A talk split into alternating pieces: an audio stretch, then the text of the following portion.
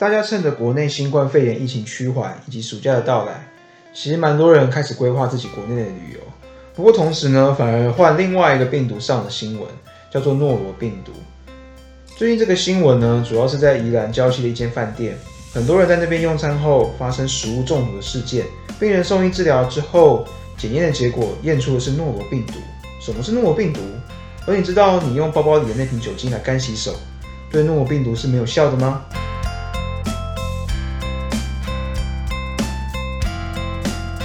？Hello，你好，你正在收听的是医学无博弈，这是一个由医师来主持的一个 podcast 节目，我是主编小熊医师，在这边呢，你会听到与时事有关的医疗新知，你也会得到一些错误观念的厘清，还有我们也会带给你很多我们觉得很重要的疾病相关的医疗知识，希望透过声音，让更多我们临床医师没机会和大家分享的好多事情，直接送到你的耳朵。毕竟，既然在台湾繁忙的医疗环境之下，我们医生和病人在诊间、在病房的时间总是那么紧凑、那么匆忙，所以我们决定走出诊间外，踏出病房，和你多聊聊与你相关的医疗大小事。今天呢，我们要带给大家是我们医学无博弈的第二集，想趁着这次宜兰礁溪饭店的诺罗病毒集体感染事件，跟大家分享有关诺罗病毒和肠胃炎的知识。肠胃炎依照感染的元凶手是谁哦，大致上分成细菌性和病毒性两类。之所以要区分呢，是因为如果是细菌性的肠胃炎的话，在有些特定的临床状况，我们是要使用抗生素的，也就是专门来去治疗细菌感染的一类的药物。而大部分感染性的急性肠胃炎，尤其小朋友，很多是由病毒引起的，那就不需要抗生素的给予。肠胃炎呢？很多是经由粪口感染，白话一点来说，就是可能摄取了有病毒的食物、水资源，或者是比较常见的是你摸了沾有病毒的桌面啊、物体啊，而接触嘴巴，然后就感染了。感染之后进入我们人体内，感染肠胃细胞，那肠胃道呢就黏膜受损，水分、营养的吸收变差，而造成腹泻、拉肚子。有的人呢可能会伴随着发烧或者是呕吐等等症状。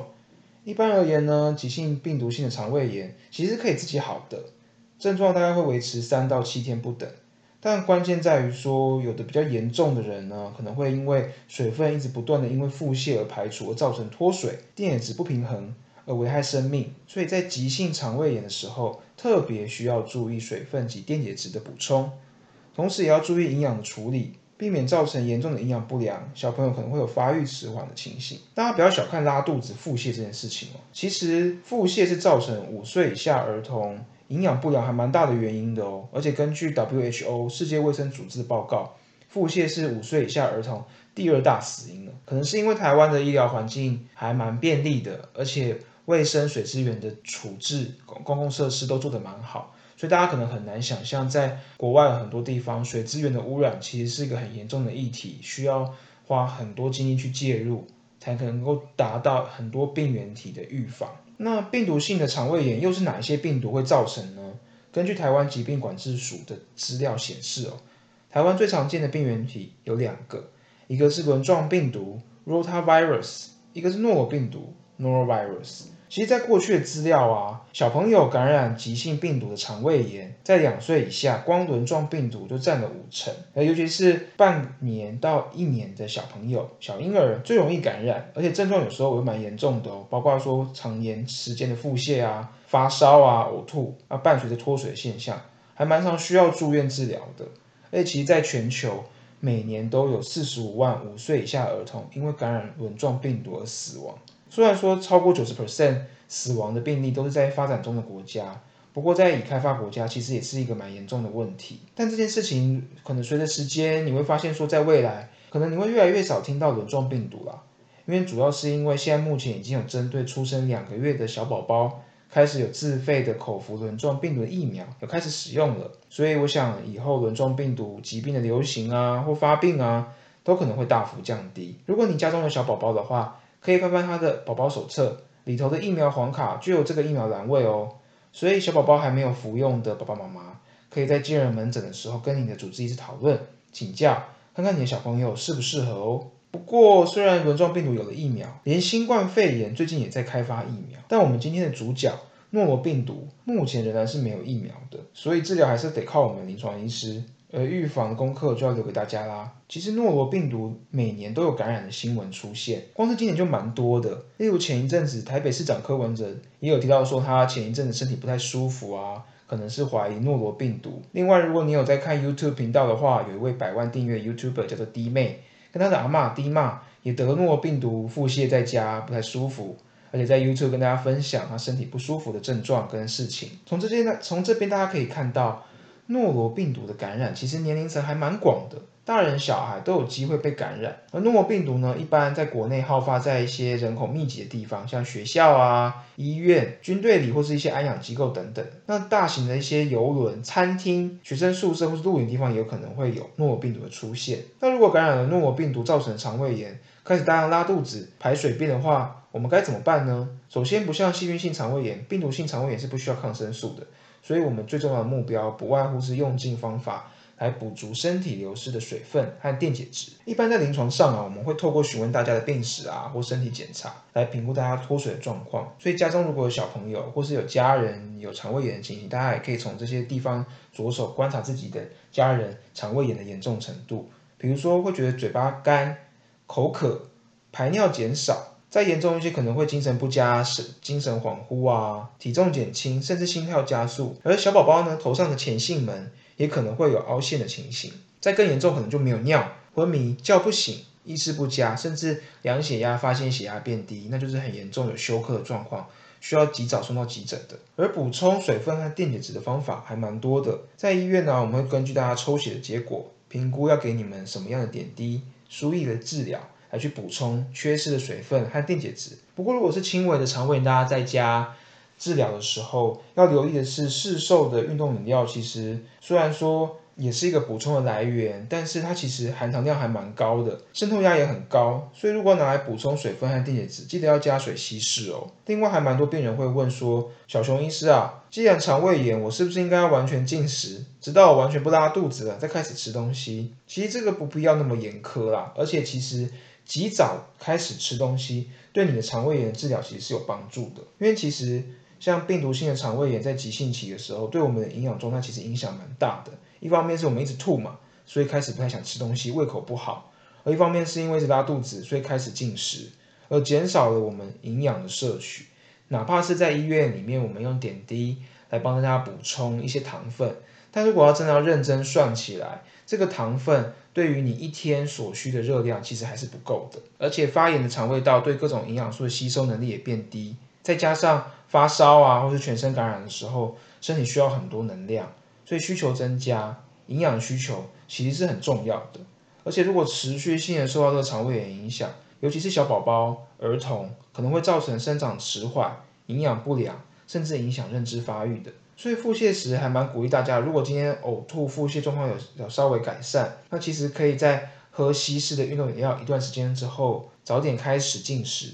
不仅可以改善因为腹泻造成的营养问题，对于肠胃炎的恢复其实是有帮助的哦。那可以吃些什么呢？包括五谷类的摄取，例如白稀饭啊、白吐司、白馒头等等的。那肉类其实也是可以摄取的，不过要避免高脂肪的食物摄取啦，因为对于腹泻症状可能会有一些影响。那等到情况慢慢稳定之后，就可以恢复平时正常的饮食了。除了补充水分之外，症状控制也是很重要的。但大家要特别小心的是，市面上贩售的一些止泻药啊。其实有的是透过直接抑制肠道活动，就是让你的肠子不要动，来达到止泻的效果。但有时这样反而会造成肠道细菌滋生，而反而衍生出其他更严重的问题和症状。而且加上通常这时候因为不拉肚子了，虽然体内水分吸收状况还是不够，但可能因为你觉得症状改善，就没有多摄取水分跟电解质，反而会让身体的器官因为缺水而造成器官退化恶化，反而有更严重的状况产生。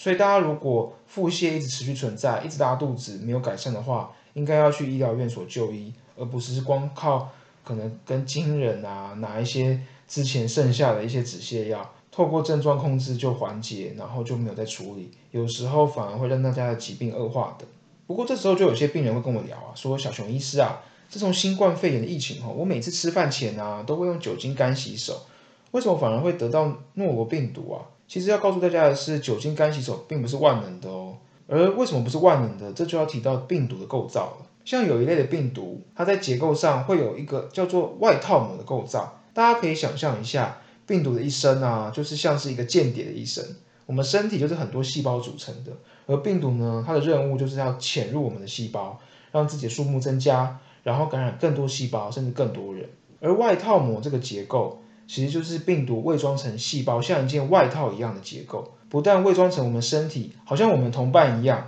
而且有的病毒还会在上头特化出多了一些有利于它入侵侵入我们细胞的武器。例如新冠肺炎的冠状病毒就是，但是呢，伪装的代价就是弱点也一同产生啦。这样的外套膜特别怕酒精，使得这样的病毒使用酒精消毒就能够杀死环境中带有外套膜的病毒了。所以新冠肺炎也是因为这样，透过酒精消毒是能够有效的去清除环境上可能有感染新冠肺炎的一些地方，来保护大家。但像造成肠胃炎的轮状病毒或诺罗病毒。还有造成发烧以及手口足病的肠病毒，大家都常听到，但这些都是没有外套膜的哦，所以用七十五帕的酒精干洗手对他们是没有用的。而无论是有外套膜，或是像这类没有外套膜病毒，最好的方法就是用肥皂、洗手乳的湿洗手才有用。而且不要忘了，不是把手沾湿就好了，洗手的时间要足够，而部位也要整只手都清洗干净才有用的哦。而环境清洁的部分，可以用稀稀释的。漂白水来消毒环境，大家不要小看洗手这件事情哦。大家可以现在可以仔细回想一下，你今天回家后，从你回到家到你洗的手，中间你摸了什么东西呢？而你的家人有没有摸到呢？小熊医师记得有个日本节目还蛮好的，他有做一个实验，他实验的是一个家庭，有爸爸妈妈两个小孩，其中一个是小宝宝，还有一个阿妈，大家住在同一个家里。那节目的制作单位呢，在爸爸的手上。喷了染剂，这个染剂肉眼是看不到颜色的，只有荧光下照才能够看出它的颜色。那就让他回了家，从他回家过了一天，最后用荧光照家中的每一个成员，看看他们染上染剂的情形。哇，天哪！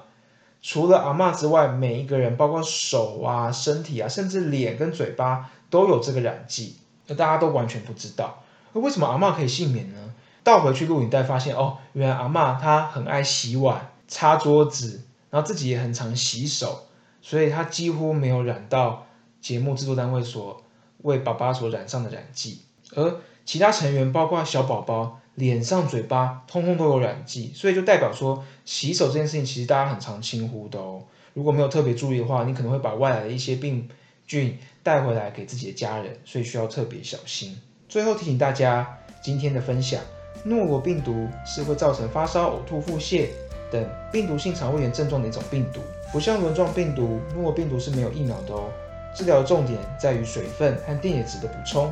不需要抗生素。而诺病毒和很多没有外套膜的病毒一样，酒精干洗手是没有用的哦。肥皂加清水搭配的湿洗手才能够有效预防它。我们医学无博弈在节目开播之后，会一直持续收集一些大家所渴望知道的主题，所以今天如果你觉得有帮助，想听更多，或是你有什么好奇的医疗知识，欢迎到我们 Apple Podcast 下留言，或是 Facebook 搜寻医学无博弈，私讯我们或在留留言在下方告诉我们吧。也不要忘了订阅我们的 Podcast，这样才不会错过每个礼拜医学知识的充电机会哦。我是小熊医师，我在医学有博弈和你分享与时事有关的医疗大小事。我们下周见喽，拜拜。